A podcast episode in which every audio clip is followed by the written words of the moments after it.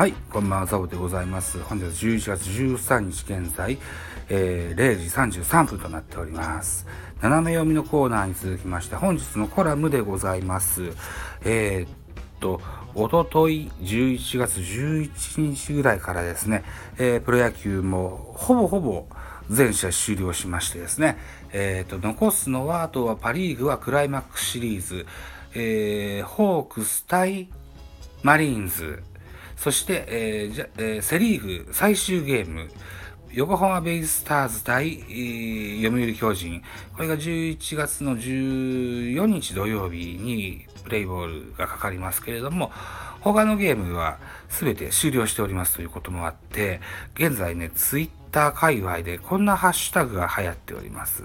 ハッシュタグ今シーズンも終わったのでリプできた選手の今年の評価するっていうのがございます。はい。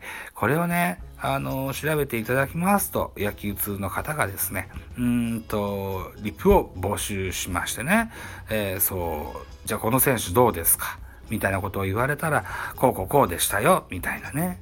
うん。そんなお答えが返ってくるといったようなあハッシュタグになってますね。うん。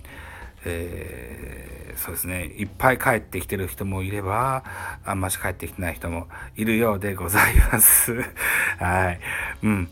っていうようなね、えーリップございます。はい。あ、リップじゃない、ハッシュタグございます。えーね、これお聞きの方でね、あの、ひいきのプロ野球球団がありますよと。で、ひいきのプロ野球選手がいますよと。いう方がいらっしゃったらですね、えーもしかしたらこれでね、募集してる、同じチームのファンの方いらっしゃるかもしれませんのでね、えっ、と、その方にぜひ聞いていただけたらというふうに思います。はい。